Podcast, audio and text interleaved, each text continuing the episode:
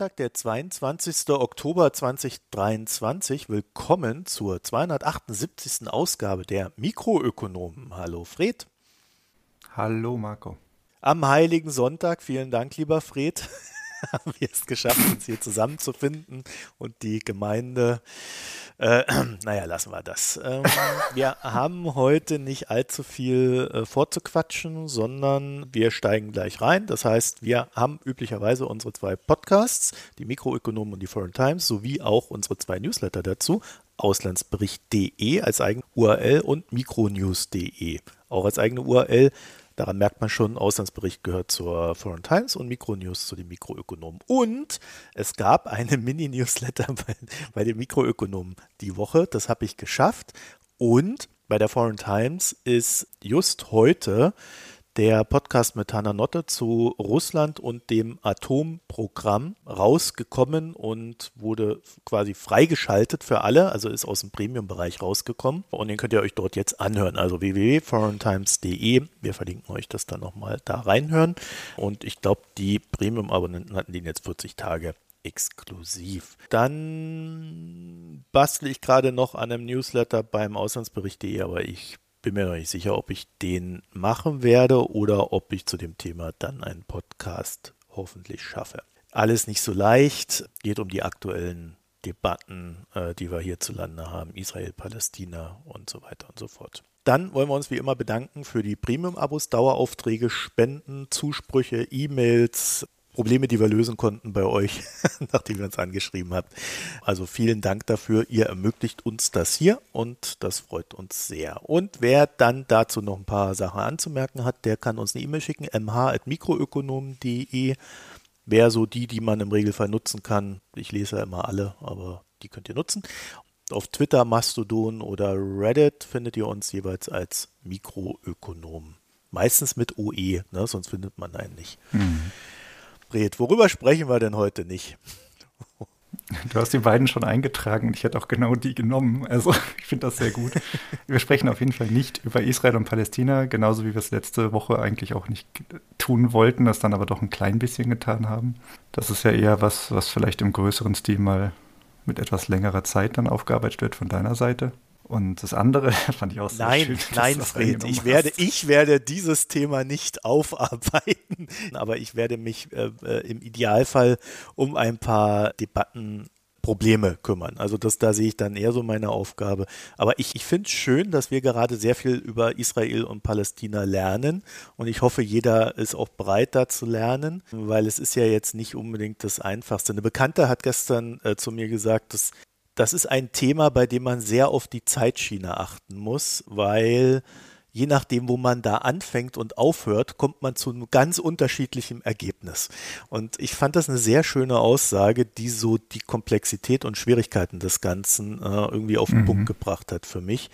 Wenn ich darüber sprechen würde, würde ich als erstes sagen, das sollte jeder im Kopf haben und jeder, die sich damit beschäftigt.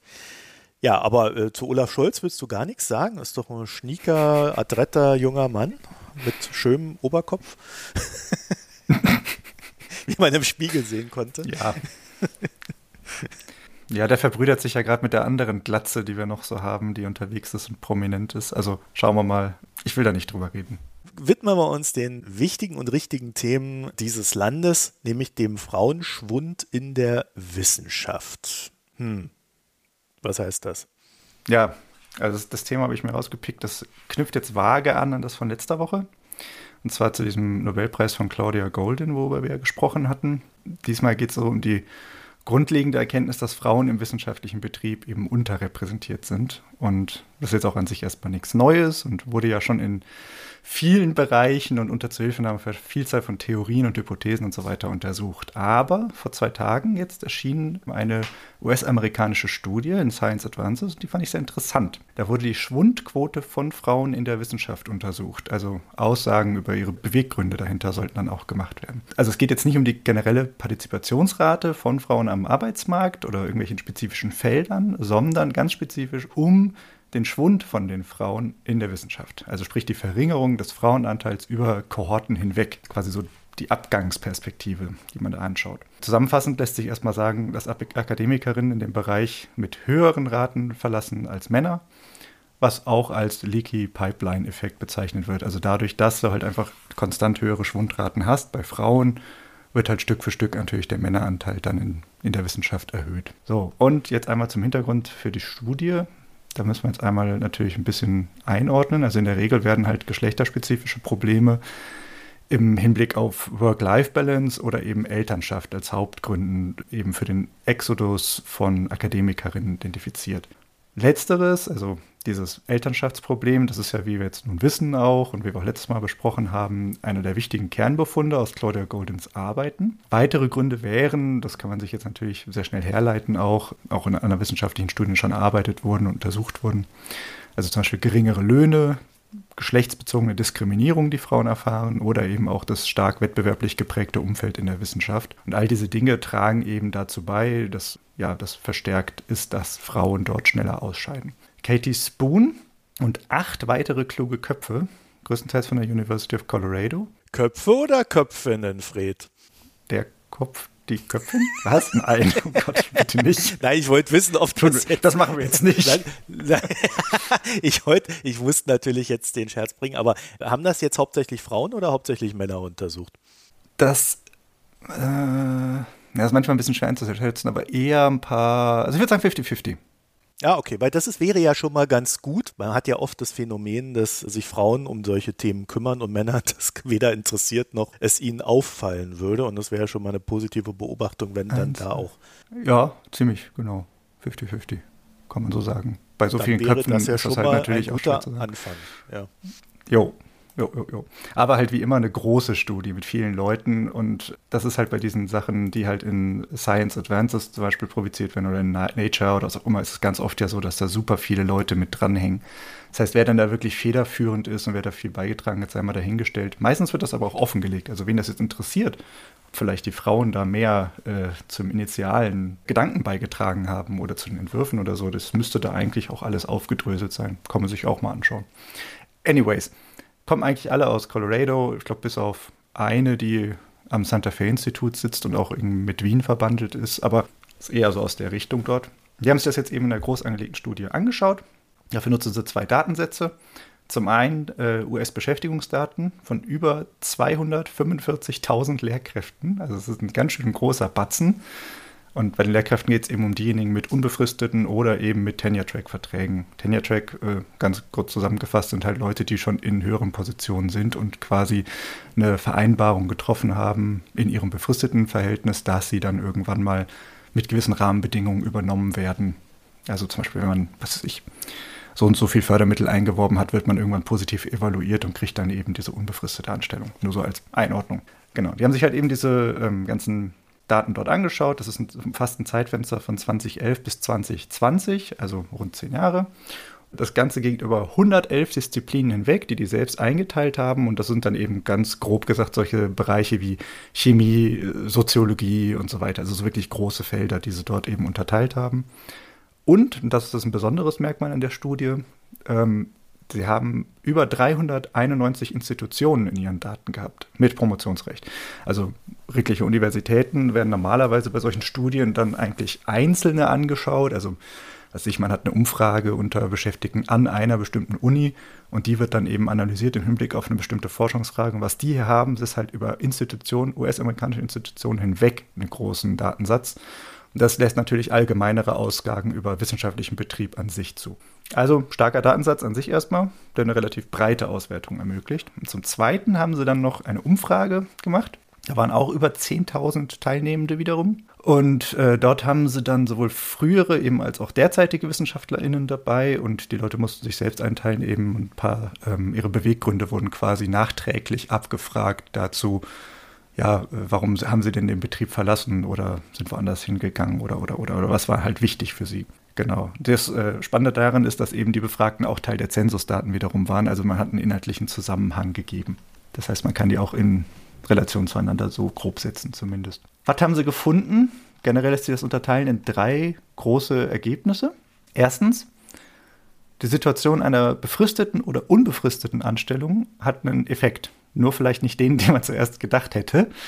Nämlich während man jetzt intuitiv erwarten könnte, dass die Lücke dann größer wäre, wenn es sich um eine befristete Anstellung handelt, fanden die Forscherinnen halt genau das Gegenteil heraus. Also auch nach Erhalten einer unbefristeten Position haben Frauen ein höheres Risiko, die Wissenschaft zu verlassen. Was ein komplett gegenläufiges Ergebnis ist als das, was ich jetzt gedacht hätte. Ich dachte, das Durchkämpfen bis zu, der, äh, zu so einer Position wäre das wirklich knackige gewesen, dass da dann irgendwann ja. einfach gemerkt wird, okay, ich habe hier einen ein Glass Ceiling, ich komme da nicht durch, da passiert nichts weiter. Also im Hinblick auf den beruflichen Werdegang von Assistant über Associate bis hin zum Full Professor ergeben sich halt auch da signifikante Unterschiede. Das heißt, in Zahlen genommen, verglichen mit Männern, hatten Frauen eine 6, 10 oder sogar 19 Prozent höhere Chance, die Wissenschaft zu verlassen, je nachdem eben über diese drei Positionen, die sie da untersucht haben, Assistant, Associate und Full Professorship. Also durchaus einen ganz schönen Batzen mehr an Menschen, die dann halt jährlich ja, eine Chance haben, das System zu verlassen. Und obendrein, das geht halt auf diesen Glass Ceiling ein bisschen zurück, sind die jährlichen Beförderungsraten über die Stufen der Karriereleiter hinweg sieben oder sogar zwölf Prozent geringer als bei den Männern. Das sind jetzt keine total neuen, äh, ja, stylized Facts quasi, die wir damit jetzt äh, präsentiert bekommen, aber einfach mal eine Nummer da dran zu pinnen und zu sagen, wir haben jedes Jahr hier so und so viel Gap zwischen Männern und Frauen. Das ist auf jeden Fall ein sehr spannendes Ergebnis eins der dreien. Zweite Sache, die ich äh, interessant fand, ist, dass sie herausgearbeitet haben, dass die geschlechtsbezogenen Schwundquoten im wissenschaftlichen Betrieb unterschiedlich sind. Und zwar je nach Prestige der Uni zum Beispiel. Je höher das Prestige, also irgendeine große, keine Ahnung, California Institute of Technology oder irgendwie sowas in der Richtung. Je höher das Prestige, desto äh, geringer ist dann die Schwundquote unter den weiblichen Lehrkräften mit unbefristeten oder Tenure-Track-Verträgen kann man jetzt einen Zusammenhang vermuten, zum einen mit Vorabselektion, also wer der erstmal landet, der hat wahrscheinlich schon irgendwo eine relativ hohe Chance, dort auch zu bleiben. Mit größeren Teams, die sind einfach besser aufgestellt, du hast mehr Kooperationsmöglichkeiten, mehr Leute, die dich mitnehmen. Oder auch als drittes, und das ist wahrscheinlich auch nicht ganz irrelevant, eine bessere Finanzierung. Es gibt einfach viel mehr Möglichkeiten, Leute dort zu halten und so weiter. Andere Schwundquotengrund, der weiß jetzt, das unterschiedlich ist zwischen verschiedenen Disziplinen, ist, dass die nicht naturwissenschaftlichen, technischen oder mathematischen Felder, also nicht diese STEM-Felder, die klassischen, dass die generell höhere Schwundquoten haben. Da habe ich jetzt keine so intuitive Begründung für gefunden, was sie dafür nennen, warum das so sein sollte. Vielleicht hat ja jemand von unseren HörerInnen noch eine Idee dazu. Also ich wüsste jetzt nicht genau, warum Frauen aus den Nicht-STEM-Berufen diese Bereiche schneller verlassen sollten oder öfter verlassen sollten. Ja, außer die Männer sind da noch schlimmer. ist das Weil das so? ist ja, naja, weiß ich nicht, ob das so ist, aber äh, man, man hat ja in den letzten Jahren durchaus einen Diskurs gehabt, dass Frauen die Wissenschaft unter anderem deswegen verlassen, weil, also in der Ökonomie ja sehr stark, Männer ein ziemlich toxisches Verhalten haben. Ob das jetzt nur ja. gegenüber Frauen sei, äh, oder ob Männer untereinander auch äh, sehr toxisches Verhalten an den Tag legen, äh, können wir ja mal offen lassen an der Stelle. Also wenn ich da so die Twitter-Diskussion denke, ähm, also da, da, bin ich mir da nicht so sicher, aber ich glaube, Texte zu dem Thema würden sagen, gegenüber Frauen besonders stark. Und vielleicht ist das ja dann in anderen Bereichen auch so, ohne das jetzt wirklich zu wissen, aber das wäre meine erste Idee dazu. Mhm. Ja, das geht halt auch so ein bisschen in die Richtung dessen, was sie als Hauptbefund dann nämlich am Ende aus der Studie mitgegeben haben. Und zwar, jetzt kommen wir zum dritten Punkt, es gibt signifikante Unterschiede zwischen den Männern und Frauen bei den genannten Begründungen, warum sie ihre Position verlassen. Also vorher wird ja quasi erstmal beobachtet, was ist überhaupt passiert, wer geht und in welchen Positionen und so weiter. Aber dann gab es ja noch diese Umfrage mit den Begründungen, warum gehen Menschen da weg. Und das geht so ein bisschen in die Richtung zu dem Grund, den du jetzt gerade genannt hast. Und zwar gibt es da drei große Kategorien quasi, die man gegenüberstellen kann. Zum einen sind das berufliche Gründe. Die sind ähnlich hoch über den Zeitverlauf, also in diesen Kohorten gedacht, zwischen Männern und Frauen. Das ist, also darunter fallen solche Sachen wie Gehaltsfragen oder eben auch generell der Publikationsdruck, also dieses kompetitive Umfeld quasi, in dem man steckt. Diese Gründe werden ähnlich oft genannt bei Männern und Frauen. Da ist der Unterschied nicht so groß. Work-Life-Balance, das zweite, das ist durch die Bank etwas höher bei den Frauen, so rund 5 Prozentpunkte. beide von den zuvor genannten Gründen, die starten eben so bei rund 40 Prozent ungefähr von denjenigen, die das genannt haben, für Männer und Frauen. Und die nehmen dann eben mit zunehmender Zeit seit Erhalten des Doktorgrades, also hier wieder diese Kohortenidee, nimmt das an Bedeutung ab. Und das dritte und der, damit auch der größte Unterschied, den sie identifiziert haben in der Studie, ist eben das Arbeitsklima als Abschiedsgrund. Und das geht jetzt in die Richtung, wie das, was du gerade so angeteasert hast, John. Ich denke auch, dass das toxische Umfeld, in dem man sich da befindet, ich glaube nicht mal nur von Männern, sondern wirklich auch ganz generell, dass das auf jeden Fall ein wichtiger Punkt ist für viele. Und das wurde halt hier auch ganz klar herausgestellt. Also etwas unter 30 Prozent der Männer geben sowas als Beweggrund an, aber durch die Bank fast 15 Prozentpunkte höher bei den Frauen ist. Also rund 45 Prozent und eben leicht abfallend über die Zeit, aber sehr stabil. Erst so mit über 30 Jahren nach Erhalten der Doktorwürde sinkt dann die Bedeutung von diesem Arbeitsklima ein bisschen. Und das ist schon ziemlich heftig, finde ich. Dass das bei Frauen so lange so hoch bleibt und nicht irgendwann dann quasi, dass man etabliert ist, dass man das Arbeitsklima mitbestimmen könnte oder so weiter. Und das, also als Randnotiz, Arbeitsklima haben sie etwas eng definiert. In der Studie liegt halt der Fokus auf den Institutionen, in denen die Befragten beschäftigt sind, logischerweise, weil sie ja fragen mussten, warum sind sie da weggegangen, was war der Grund hierauf bezogen.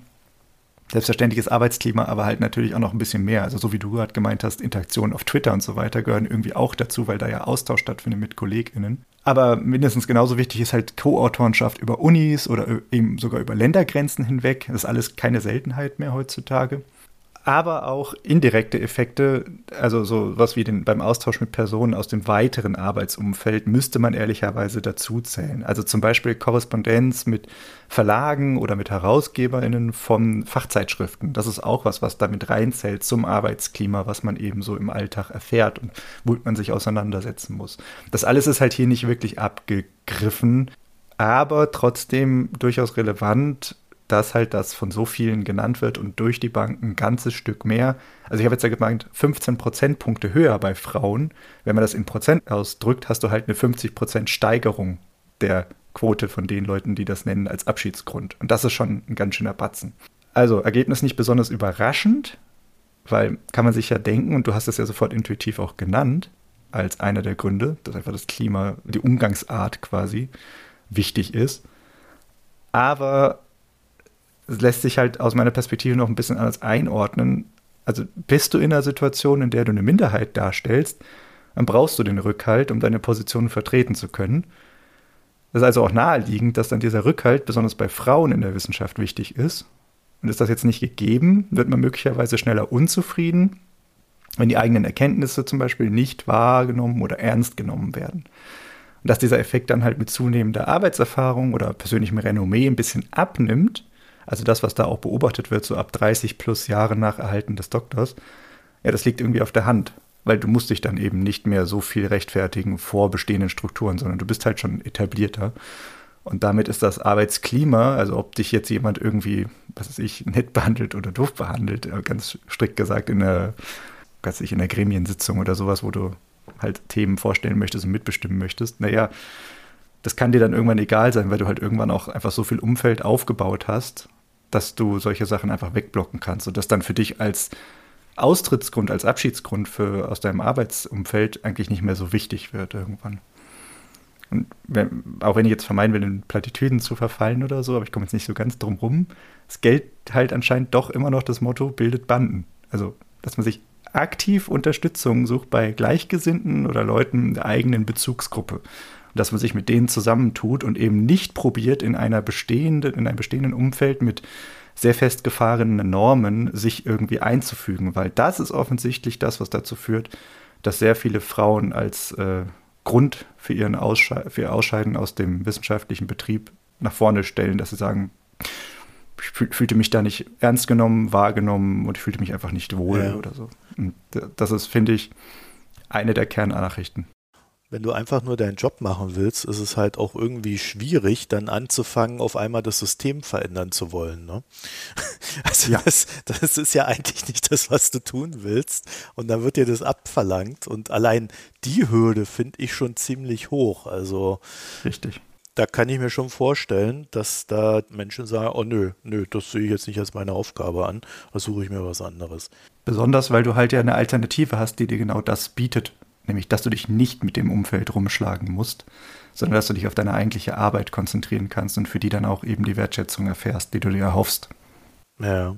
Das ist schon interessant, weil ja Wissenschaft eigentlich immer als besonders wissensoffen und erfahrungsoffen gilt, so im Volksmund. Aber wir eigentlich durch diese ganzen Geschichten sehen, dass sie das nicht wirklich ist. Ja, es ist offensichtlich ein größeres Problem als gedacht.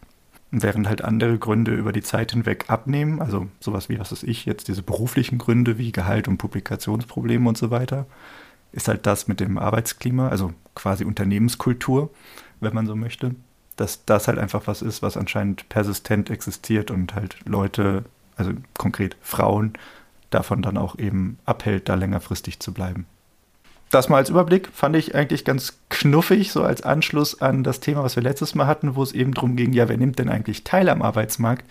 Und hier jetzt mal ein Blick darauf, auf einen bestimmten Teilbereich natürlich nur, aber warum gehen Leute da wieder raus und warum wollen sie in diesem Bereich nicht arbeiten? Es hat natürlich einen Einfluss darauf, wie dieser Bereich, also sprich die Wissenschaft, nach außen sich präsentiert, welche Dinge erforscht werden und so weiter und so weiter. Das aber auf einem anderen Blatt, da können wir wann anders nochmal drüber reden. Genau, denn jetzt gehen wir der Frage nach, was tun denn dann eigentlich diese ganzen Frauen, die da nicht mehr in der Wissenschaft sind? Und, das ist natürlich ganz klar, sie gehen an den Kapitalmarkt. So ist es. Wie wir ja wissen, Nicht-STEM-Leute gehen da raus. Und die ganzen Ökonominnen, die denken, denken sich dann, wow, was mache ich denn jetzt? Oh, ich gehe einfach auf den Finanzmarkt. Zack. Ich werde Quant, ich gehe an den Kapitalmarkt, lege irgendeinen Fonds auf und dann mache ich den Basistrade. Und der Basistrade, über den unterhalten wir uns jetzt heute nochmal. Okay, das war jetzt eine sehr stolperige Überleitung, aber sie ist nicht so ganz fern davon, weil tatsächlich viele Ökonominnen und Ökonomen landen an den Kapitalmärkten, wenn sie keinen Bock mehr auf die Wissenschaft als solche haben und können dann dort aber interessanterweise ja auch in einem gewissen Sinne wissenschaftlich arbeiten. Nur vielleicht nicht für die gute Sache, sondern für andere Dinge. Also der Basistrade, wir haben das schon einmal besprochen. Das war am Anfang von Corona, als es an den Kapitalmärkten gekracht hat ein wenig und dann plötzlich im Geldmarkt keine Liquidität mehr da war. Deswegen gehe ich mal davon aus, dass erstens nicht jeder sich das gemerkt hat, zweitens äh, wir sicherlich auch drei neue Hörerinnen und Hörer seitdem haben und wir deswegen nochmal so die Grundlagen hier besprechen sollten, bevor wir den aktuellen Vorgang uns angucken. Und ich muss ganz ehrlich sagen, ich finde den Basistrade, ich habe mich so ganz schwach erinnert, dass ich damals auch schon Probleme hatte, das Ding so auszuformulieren. Ähm, deswegen sehe ich das immer auch nur als Versuch an, es zu erklären. Also es ist irgendwie nicht kompliziert, wenn man drin ist, aber ich glaube, wenn man gar nicht drin ist, ist es super kompliziert. Also, ich versuche es, wie gesagt, recht ausführlich. Es gibt einen Spotmarkt, wie ihr wisst, ne, sogenannten Kassahandel auch, in Deutschland manchmal genannt, in dem man beispielsweise Anleihen kaufen kann. Man nimmt, kann sie natürlich auch eben nicht Kassahandel kaufen, aber ne, so vom Prinzip. Man nimmt sein Geld und kauft eine Anleihe. Und in unserem Fall sind das Anleihen mit hoher Bonität, sprich US-Staatsanleihen. Das sind die Anleihen mit allerhöchster Bonität im Grunde. Auch wenn da in Deutschland sicherlich der ein oder andere den Finger hebt und sagt, ja, stopp mal. Aber es geht um US-Staatsanleihen in unserem Fall und in unserem Beispiel. So, gleichzeitig gibt es einen Future-Markt, auf dem man diese Anleihen auch kaufen und verkaufen kann, nämlich in ihrer Form als Future und Option mit recht wenig Geldeinsatz. Dafür muss man dann nur eine entsprechende Margin aufbringen, der wenige Geldeinsatz. Und Margin heißt in dem Fall, dass zum Beispiel, wenn man eine 5% Margin hat auf 10.000 Euro, man quasi 200.000 Euro bewegen kann. Wir erinnern uns, das Problem an der Geschichte ist, wenn man dann mehr als 10.000 Euro verliert, muss man das Geld auch beibringen. Hm. Wenn man dann 200.000 verliert, muss man dann halt 190.000 Euro auch irgendwo herbringen. Ne? Also das ist eine recht schwierige Geschichte manchmal. Also wenn es schief geht. Du musst diese 190 nachliefern? Also eine Nachschusspflicht quasi ist von deiner ja, wenn du 200.000 verballerst, ja, kannst du auch mehr verballern. Du hast 10.000 Euro und hast eine 5% Marge.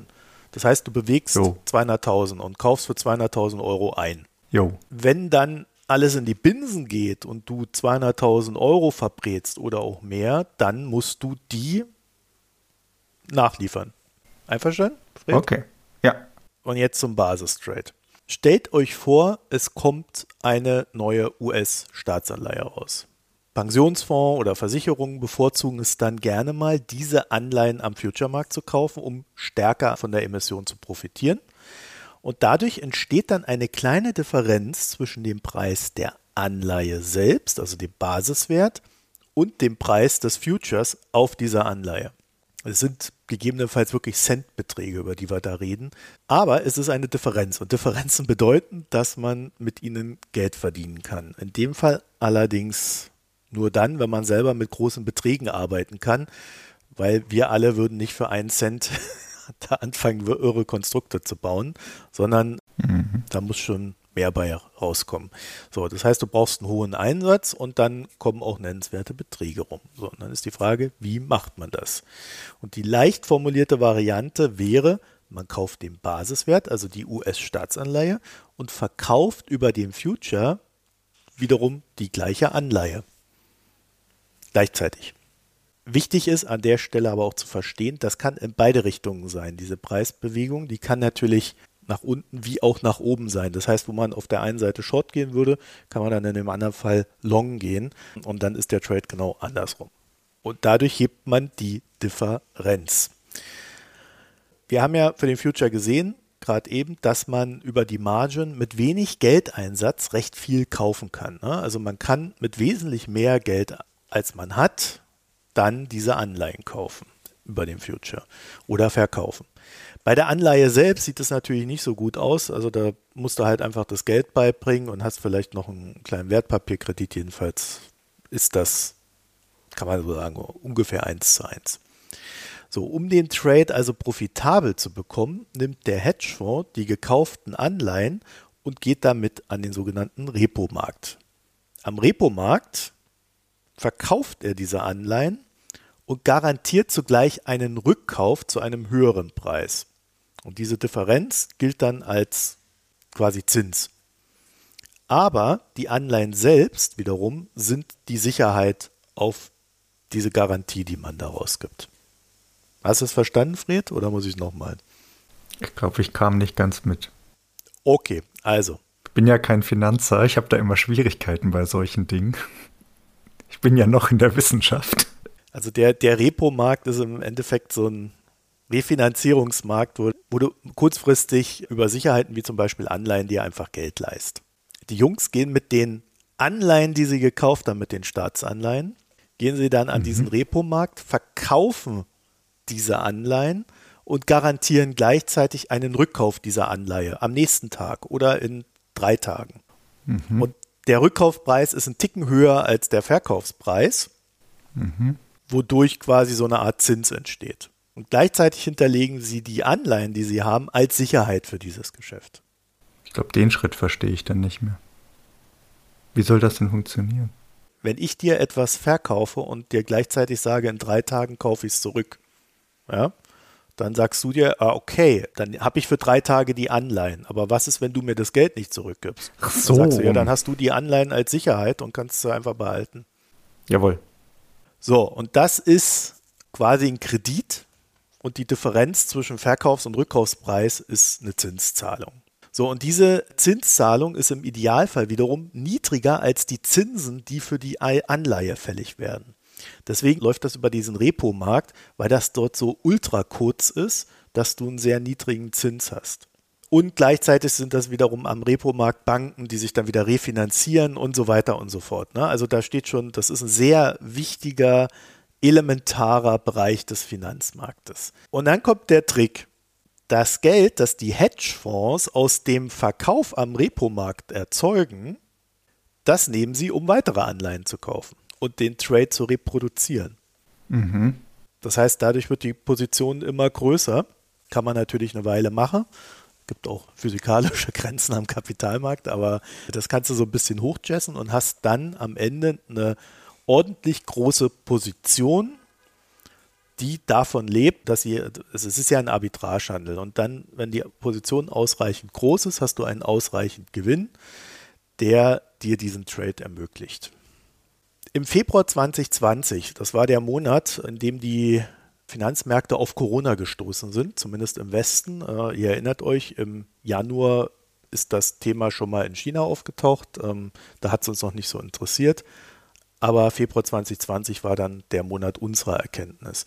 Und da gab es im Markt für US-Staatsanleihen ein größeres Problem mit der Liquiditätsversorgung. Also nicht nur bei den US-Staatsanleihen, sondern auch am Geldmarkt insgesamt. Und es war einfach kein Kapital mehr da, was Staatsanleihen kaufen wollte, was verliehen werden wollte. Alle sind irgendwie in Sicherheit gegangen und hatten Angst. Vermutet wurde damals, dass dieser Liquiditätseinbruch hauptsächlich daher kam, dass dieser Basistrade nicht mehr zustande kam. Dass also die Liquidität, die durch den Basistrade erzeugt wurde, nicht, plötzlich nicht mehr da war, weil alle auf Nummer sicher gespielt haben. Das Ding ist nur, es gab dazu dann auch wirklich Untersuchungen und Studien und am Ende konnte niemand genau sagen, was eigentlich das Problem war, weil man nur zu der Konklusion kommen konnte, ja, Henne oder Ei. Mhm. Also war das Problem jetzt das externe Ereignis äh, oder war das Problem wirklich die Hedgefonds? Oder haben die Hedgefonds nicht nur, Hedgefonds mhm. nicht nur auf das externe Ereignis reagiert, was ja ein völlig normales Marktverhalten wäre? Und so weiter. Ne? Und dann ging das so hin und her und am Ende hat man sich darauf geeinigt, dass man das nicht auflösen kann. Das heißt aber auch, wir wissen bis heute nicht genau, was damals der Auslöser für die Probleme war und das ist dann natürlich in den Köpfen drin, weil wenn man nicht weiß, was das Problem war, ist dann auch immer die Frage, taucht das Problem wieder auf. Es wurde damals aufgelöst, dass einfach die US-Notenbank FED in den Markt gegangen ist und ihn mit Liquidität versorgt hat und dadurch alle Banken und, und wer sonst welche Liquidität brauchte, versorgt war. Wir wissen halt nur, Hedgefonds mussten damals den Basis-Trade schließen oder wollten ihn schließen. Seitdem ist dieses Ding halt A in den Köpfen und B im Blick der Aufsichtsbehörden. Die gucken da sehr stark drauf. So, und es äh, gab dann auch eine Zeit lang sehr viel Ruhe. Also dieser Basis-Trade ist jetzt nicht mehr das gewesen, was so im Fokus stand. Äh, die Volumina, die man herleiten konnte, waren niedrig. So, und jetzt auf einmal ploppt das Ding wieder auf. Denn es scheint, dass die Short-Positionen im US-Staatsanleihenmarkt sehr hoch sind und vermutet wird, dass dies mit dem Basistrade zusammenhängt. Also nicht, dass viele Leute Short in US-Staatsanleihen sind, also darauf spekulieren, dass diese fallen, sondern dass mhm. die Volumina im Basistrade besonders hoch sind und deswegen so viel Shorts in den US-Staatsanleihen sind. Allerdings weiß man das auch wieder nicht wirklich, weil dazu die Daten fehlen, explizit die Daten von den Hedgefonds, weil die möglichst wenig Infos immer rausrücken. Man kann das so halbwegs herleiten und dazu werden wir euch auch einen Text verlinken. Wahrscheinlich macht es eh Sinn, dass ihr die Texte lest, die wir da verlinken. Jedenfalls ist der Fett das Thema selber im August aufgefallen, hat es dann so mit der Frage verbunden, na, ist der Basistrade wieder da? Kurze Antwort, ja. Und das Timing ist insofern interessant, als dass ich behaupten würde, dass rapide steigende Zinsen eigentlich kein sehr geiles Umfeld für diese Art des Arbitragehandels ist, weil der ja eine Sache explizit nicht möchte, nämlich erratische Marktbewegungen. Also Bewegungen, die man mhm. nicht kontrollieren kann, von dem man auch nicht weiß, dass sie auftauchen, die dann so aus dem Off kommen und einem sämtliche Planung über den Haufen wirft. August in meiner Erinnerung war so die Phase, wo so die ersten Diskussionen losgingen, ja, im September gibt es dann nochmal eine Zinserhöhung und dann wird es langsam ruhiger. Aus heutiger Sicht, im Dezember gibt es höchstwahrscheinlich nochmal eine Zinserhöhung und das sollte es dann gewesen sein. Aber dann werden die Zinsen länger hochgehalten, was aber, und das ist interessant, positiv für den Basistrade ja wäre, weil wir dann eine Zinsstabilität haben. Also der Anreiz, da wieder mehr in diesen Basistrade reinzugehen, vielleicht auch dann höher ist, weil mehr Stabilität da ist. Nur mal so als mhm. Idee. Muss aber nicht so sein. So, jedenfalls ist jetzt die Angst wieder da, dass, weil jetzt die Positionen in den, äh, in dem Basistrade sehr hoch scheinen, dass man Angst hat, dass eben wieder das plötzlich passiert, erratischerweise, was damals im Februar 2020 passiert ist und dann der Markt wieder ein Problem hat. Und deswegen sind die jetzt alle so ein bisschen nervös, von der FED bis zu den Aufsichtsbehörden. Und es wird halt medial diskutiert, aber den Markt selber scheint es ja nicht sehr zu stören, weil die Positionen sind ja so hoch, wie sie hoch sind. Ne? Also der hat da jetzt irgendwie nicht weiter drauf reagiert. Das Ding auch ist, dass ich mir vorstellen könnte, dass der Basistrade deswegen zurück ist, weil die Hedgefonds sich gerade schwer tun, Anlagemöglichkeiten zu finden. Ne? Also mhm. der Markt an sich ist gerade in so einer Art Neufindung. Aktien sind irgendwie noch nicht so richtig billig, äh, die Märkte wären aber billiger. Gleichzeitig hat man aber irgendwie so das Gefühl, es droht eine Rezession, in Europa mehr als in den USA. In Asien drehen sich so Geschäftsmodelle irgendwie schneller als im Westen, vor allen Dingen innovativer, was ein großes Problem ist, gerade für die USA. Währenddessen existieren in China aber explizit äh, diverse Probleme, die wir ja auch in früheren Folgen besprochen haben, von Umwelt bis sonst wohin, Sanktionen, aber auch Kriegsgelüsten und dann hast du irgendwie so das Gefühl, dass Tech- und Umweltaktien gerade auch nicht besonders gut laufen und das sind ja eigentlich unsere Zukunftsbranchen. Ja, und was machst du jetzt mit dem Ganzen? Ne? Wo investierst du dein Geld? Wo sind die großen Deals zu machen? Und ähm, die Rückkehr des Basistrades könnte dafür halt sprechen, dass man sagt, man hält jetzt erstmal Liquidität vor und verwaltet diese Liquidität möglichst ertragreich. Also man wartet ab im Markt, wie er sich weiterentwickelt. Und gleichzeitig ploppen jetzt auch so Diskussionen auf, dass die aktuelle Hosse-Bewegung, die wir jetzt dieses Jahr hatten, also wir sind ja da schon ein paar ordentliche Prozent im Plus, dass die sich rein strukturell eher auslässt wie eine Bässe-Bewegung. Also dass wir eigentlich am Ende der Hosse sind. Entsprechend sind ohnehin alle gerade nervös und meine These wäre, das ist das Ding. Also anders gesagt, man muss ja nicht immer gleich das Schlimmste befürchten und Fred, immer wenn wir über solche Themen reden, rede ich doch eigentlich negativ und so positiv habe ich noch nie ein Problem besprochen, oder? Ich weiß jetzt nicht, ob das so mega positiv war, aber du hast zumindest nicht gleich den Teufel an die Wand gemalt. Du, hast zumindest eine Begründung geliefert, warum das so passiert, ja. Naja, gut. Wir hören natürlich an der Stelle auch noch nicht auf, sonst wäre es ja langweilig. also es gibt natürlich doch noch ein Problem. Und das ist die, diese Kombination aus in den USA eine sehr starke wirtschaftliche Lage. Was bedeutet, ist, die Zinsen könnten weiter steigen, obwohl der Markt eigentlich davon ausgeht, dass jetzt die Zinsen erstmal nur auf dem Niveau bleiben, nochmal eine Zinserhöhung, dann bleiben sie da länger und dann fallen sie. Wenn jetzt aber durch die starke wirtschaftliche Lage die Zinsen weiter steigen. Also wirtschaftlich stark im Sinne der Arbeitsplatzverteilung. Ansonsten haben wir ja so ein bisschen das Gefühl, die USA könnten jetzt doch in eine Rezession reinrutschen. Dann haben wir gleichzeitig hohe Ölpreise. Ja, und so könnte man da Probleme sehen. Und diese Probleme deuten sich an in eben diesen Staatsanleihen, weil die haben eine erstaunlich hohe Volatilität aktuell. Bis zu 40 Basispunkte in der Woche auch ohne Zinsbewegung seitens der Notenbank und das ist schwierig. Mhm. Jetzt ist es halt so, dass in so einer Phase wie jetzt, in der äh, es überall ein bisschen kracht auf der Welt, wo ähm, Armeen gegeneinander auffahren und so weiter und so fort, da fließt das Geld eigentlich raus aus Aktien und sonst noch was rein in zum Beispiel US-Staatsanleihen, also das, was als sicher gilt diese geopolitischen Veränderungen, die wir da gerade sehen, besonders die in den letzten zwei Wochen, die ja dann auch wiederum die USA in den Krieg mit reinziehen könnten, wenn er denn ausbricht, die werden am Markt schon wahrgenommen. Und so erklären sich diese plötzlichen Schwankungen da in den, in den Anleihen. Und das würde natürlich auch ein bisschen meiner oben geäußerten These widersprechen, weil dann würde man auch als Hedgefonds sagen, also wenn ich wirklich nur Cash vorhalten will, dann mache ich nicht noch so eine Spielchen, wo ich ein gewisses Risiko habe, sondern halte es einfach vor. Alles, alles kritisch aktuell, alles volatil aktuell und da liegt dann natürlich wiederum das Risiko, was dann auch die äh, Aufsichtsbehörden und die FED schon definiert haben, dass daraus natürlich etwas entstehen kann, was nicht gut ist, dieser sogenannte Dash to Cash, also alle rennen aus dem Markt raus und halten ihr eigenes Geld fest.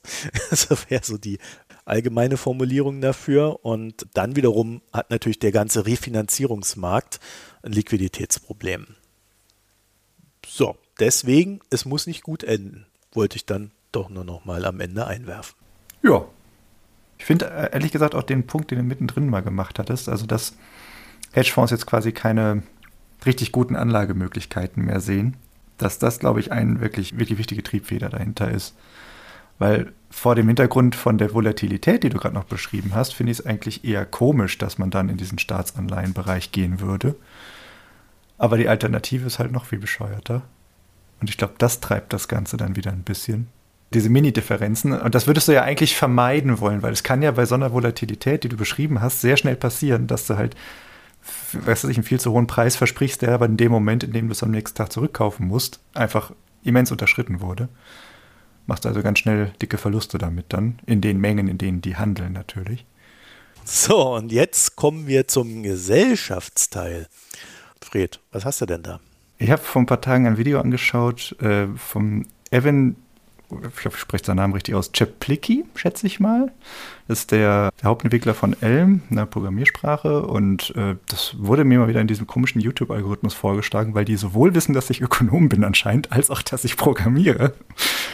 Und äh, ich fand das Video ziemlich spannend. Das ist ein Talk von ihm zum Thema, wie sich Programmiersprachen finanzieren und in welcher Abhängigkeit sie zu beispielsweise großen Tech-Unternehmen stehen oder auch eben zu anderen Finanziers, die das Ganze mitgeben oder zu ihrer Community oder oder oder. Also die Frage, die danach geht, ist, woher kommt das Geld und wo fließt das hin und warum gibt Google so viel Geld für Programmiersprachen aus? Warum zahlen die denen, was weiß ich, 30 Mitarbeiter in manchen Stellen einfach so? Das ist ein ganz spannender Talk, fand ich. Äh, durchaus auch unterhaltsam. Der Mann kann reden und ja, jeder, der auch so ganz grob in diesem Bereich ist und das dem es ein bisschen interessiert, würde ich empfehlen, einfach mal da reinzuschauen. So eine gute 40 Minuten sind das, die durchaus unterhaltsam sind. Ich wusste gar nicht, dass da überhaupt Geld fließt. Ne? Man denkt immer, da, da passiert gar nichts, aber.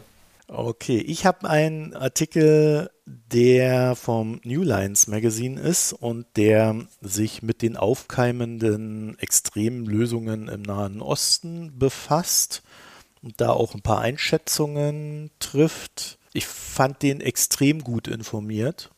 Mm, die haben ja auch einen sehr guten Track Record, was so ihre Einschätzungen betrifft. Also die verstehen einfach die Denkweise hier in der Gegend. Den kann ich sehr empfehlen. Der ist, ich weiß, das ist für Deutsche immer nicht so ganz leicht zu lesen, weil da eine sehr naja, ausdifferenzierte Meinung auch zu Israel vorherrscht. Aber der befasst sich hauptsächlich damit, warum die Ägypter eigentlich äh, gerade so wirklich pisst sind, unter anderem auf den Westen und auch auf Israel. Warum sie auch dagegen sind, dass die Palästinenser einfach nach Sinai verschoben werden aus dem Gazastreifen. Und äh, dann so Sprüche raus und damit fängt er auch an, der Artikel. Ja, also wenn wir über die Idee einer forcierten Migration sprechen, dann können wir die Palästinenser auch in die Negev-Wüste in Israel schicken. Ja, also das ist ein ziemlich heikles Thema, äh, gerade für Ägypten. Mhm. Ähm, und ich glaube, der Artikel vermittelt, warum das für Ägypten ein Problem ist und was auch so ein grundsätzliches Problem gerade ist. Vor allen Dingen auch, woher diese Ideen kommen, aus welchem Denkspektrum und äh, was das für Leute sind. Also deswegen sehr lesenswert, um sich da informiert zu halten. Ich sehe gerade auch, das ist keine Einzelmeinung, also nicht irgendwie so ein Einzelpersonenkommentar, sondern es sind fünf Menschen aus dem Editorial Staff von dem Magazin, die sich da zusammengetan haben zu. Ganz spannend, da werde ich mir auch mal anschauen. Also das ist, ähm, nicht jeder mag das New Lines Magazine. ich muss gestehen, ich habe da ein Febel für, ähm, weil das halt auch äh, historisch an die Sache rangeht und dadurch sehr vieles verständlich macht. Also da muss man dann auch nicht jede Meinung übernehmen, aber man versteht zumindest, warum Menschen so denken, wie sie denken. Und ich glaube, das äh, ist gerade in der jetzigen Phase sehr wichtig. Wo sitzen die denn? Wo kommen die her? Das New Line Magazine. Das ist äh, das in Amerika? Von, ja, ja, das sind Amis, aber die sind finanziert von einem irakischen Millionär, Milliardär, weiß ich jetzt gar nicht. Ah. Also so US-Iraker okay. äh, müsste das sein. Okay. Spannend. Die haben aber auch so geile Sachen, wie das äh, in den 1920ern, 30ern in Ägypten äh, zum Beispiel so Koranrezitationen im Radio stattfanden, und zwar von Frauen. und wie das so verloren gegangen ist. Ne? Und äh, solche Geschichten auch über Afghanistan sehr viel, also eigentlich den gesamten Mittleren Osten da wirklich abgedeckt. Ja. Also ich finde es kontextbezogen sehr, sehr gut. Wie gesagt, der, so von der Endmeinung her wird da nicht jeder mit einverstanden sein, das weiß ich jetzt schon. so, äh, jetzt aber hier zum XÖF, äh, passend zu diversen Themen Das hier. XÖF. Was Was, hast hast du du denn denn? Ja, ich, Du zuerst. Ich, soll ich anfangen? Ja. Ja, ich habe ja, glaube ich, war das nicht sogar in der letzten Folge mit dir, wo wir beide gesprochen Ich weiß es nicht. Jedenfalls, ich habe irgendwann mal angekündigt, ich würde ein Baby Jasmine Tea Lager besprechen und habe es dann just auch vergessen, dass ich das besprechen wollte, sondern habe ein anderes Bier genommen beim letzten Mal. Und daran habe ich mich jetzt erinnert, als ich in meine Liste geguckt habe. Ja, Baby Jasmine Tea Lager, das ist ein Bier, äh, was es ernst meint. Jasmin-Tee, ja. Also das ist aus China das Zeugs und die meinen das ernst mit dem Jasmin-Tee. Es schmeckt nach Jasmin-Tee. Das muss man also grundsätzlich mögen, um Interesse an diesem Bier zu haben. Ich bin Äh, raus. Du bist raus. Also ich, ich muss gestehen, ich fand es geil. Ich fand's geil. Ich habe es gern getrunken, vor allen Dingen als Eventbier. Also so täglich oder, oder regelmäßig würde ich das nicht trinken wollen, aber so mal als, boah, jetzt sind wir hier und da. Super. Was mir aufgefallen ist, es hat ein bisschen wenig Kohlensäure für meinen Geschmack, was natürlich zu diesem Tee passt. Ne? ja. Und es schmeckt tatsächlich, also der Jasmin-Tee ist einfach ernst gemeint. Also das muss man wirklich, das schmeckt einfach danach. Aber äh, man merkt auch, dass es ein Bier ist. Ne? Was ich so ein bisschen irritierend fand, ist halt, dass dieses Bier, also das sieht sehr trüb aus, es schmeckt aber schon irgendwie auch wässrig. Ich glaube, das war so ein, das, so ein, so ein Tee-Ding, ne? Also weil Tee ist Mhm. ja, ne? Passt. Also ist genau wie ich mir das jetzt so vorstellen würde. Ja, ja, und das, das war schon sehr interessant. Äh, ich war Wozu beim Japaner. trinken? Ich war beim Ja. Japaner, äh, das war so ein Fusion-Japaner. Ich weiß noch nicht, mit was er fusioniert ist. ich habe es nicht verstanden. Aber es hat sehr geil geschmeckt und das Bier hat auch zum Essen gepasst. Von daher war das alles in Ordnung. Also äh, eher ein Reisgericht. Oder? Nein, nee, also Reis hatten wir da glaube ich nicht. Äh, Das war eher so, die haben sehr viel äh, gebrutzelt und gebraten und gemacht und getan. Ich habe da noch ein paar Bilder, ich muss, muss ich mal gucken. Da waren unter anderem so, so Tofu-Sache und, und ähnliches, also Fisch. Aber Reis tatsächlich. Also ich stelle mir das halt vor, das müsste zu irgendwas ja, was an sich dann sehr deftig schmeckt. Damit man quasi so ein bisschen geerdet wird wieder durch dieses Teebier.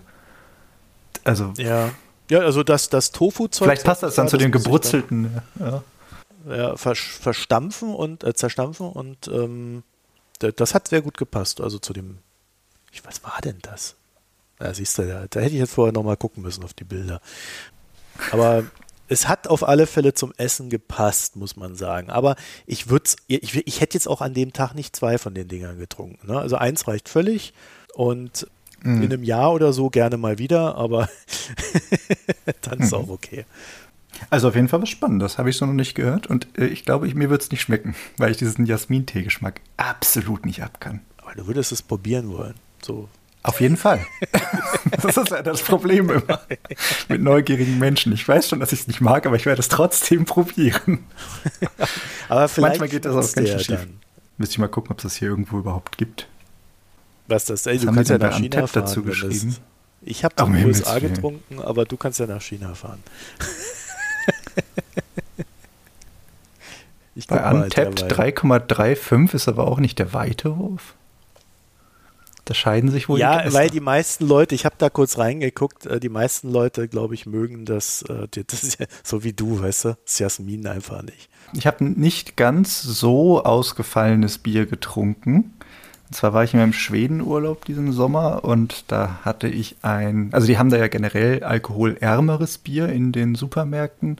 Und wenn man was möchte, was mehr als dreieinhalb Prozent hat, dann muss man ja in diese Staatsbolaget gehen, die also quasi staats, staatlich monopolisiert geführte Alkoholgeschäfte, wo man dann auch richtigen Wein, richtige Biere und so weiter kriegt.